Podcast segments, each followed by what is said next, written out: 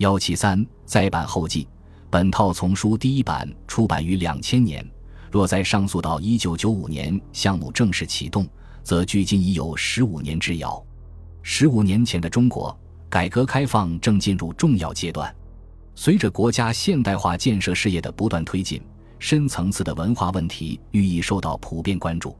人们也越来越意识到，所谓现代化，首先就是人的现代化，而所谓人的现代化。离不开人的道德文化素养的提升，所以归根结底，现代化的实现有赖于文化的现代化。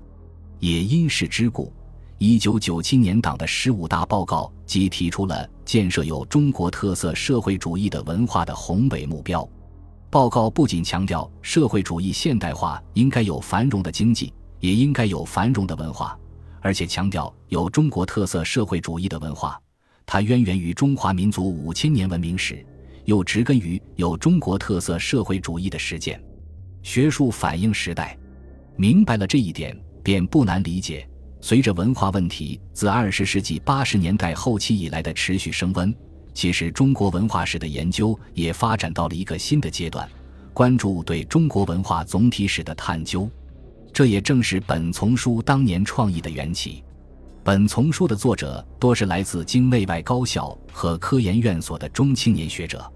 当年既没有什么科研经费，也没有什么津贴，大家的合作主要是出于共同的学术兴趣。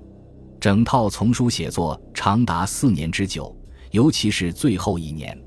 几乎每周末都需要开会讨论问题。但大家心态平和，似乎都乐此不疲。当然，说到底。这还要感谢当年比较宽松的学术环境，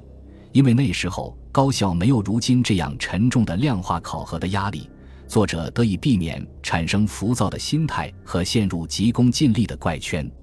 当年参与本丛书编写的作者，今天多成了有成就的学者和各单位的学术骨干，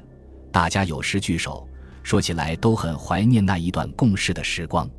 由于种种原因。本丛书出版后，没有为更多读者所熟知，也没有产生应有的社会效益。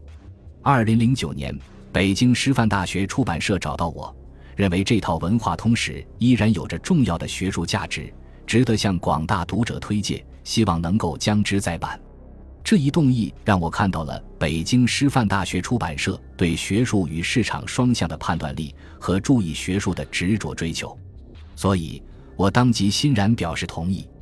现在本丛书即将出版，我们想利用这个机会对北京师范大学出版社的大力支持深表感谢。策划编辑饶涛、李雪杰同志为本丛书出版付出了很多的辛劳，硕士研究生明天、李艳凤、鞠慧清同志为本丛书的图片选取也做了大量的工作，在此一并深致谢意。郑师渠于北京师范大学，二零零九年五月十五日。